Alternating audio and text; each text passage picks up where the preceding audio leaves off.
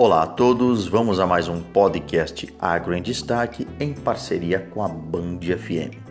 Hoje o nosso pod é sobre uma curiosidade. Afinal de contas, a diversidade dos nossos alimentos. Você sabia, por exemplo, que as cenouras que hoje consumimos são bem diferentes dos nossos antepassados? Pois é. As cenouras se originaram na região em que hoje se situa o Irã e o Afeganistão. Elas contêm cerca de 30 mil genes, mais do que os humanos, dos quais dois contribuem para o acúmulo de carotenoides, como alfa e beta-caroteno, que conferem a sua coloração.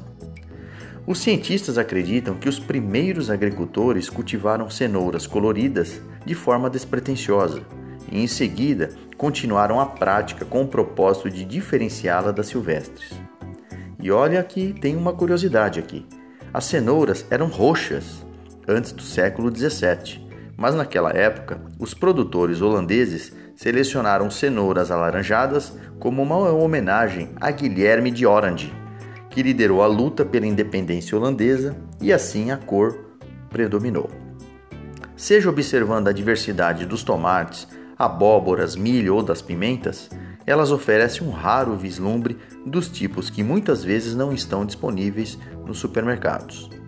Então, desde a modernização da agricultura, nosso foco mudou para algumas variedades que apresentam altos rendimentos, resistentes a pragas, doenças, com boa aparência comercial, uniformes e com estabilidade de produção.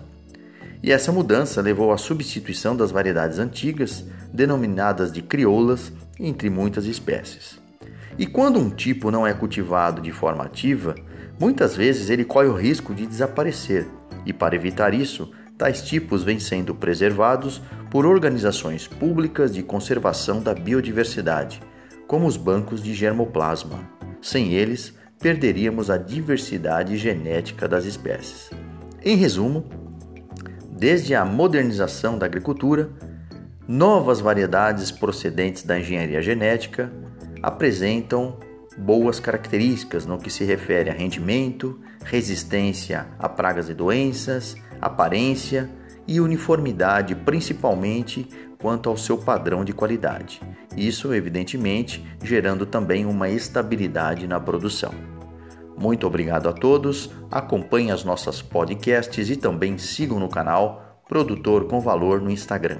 Um agro abraço, professor Omar Sabag, da Unesp de Ilha Solteira.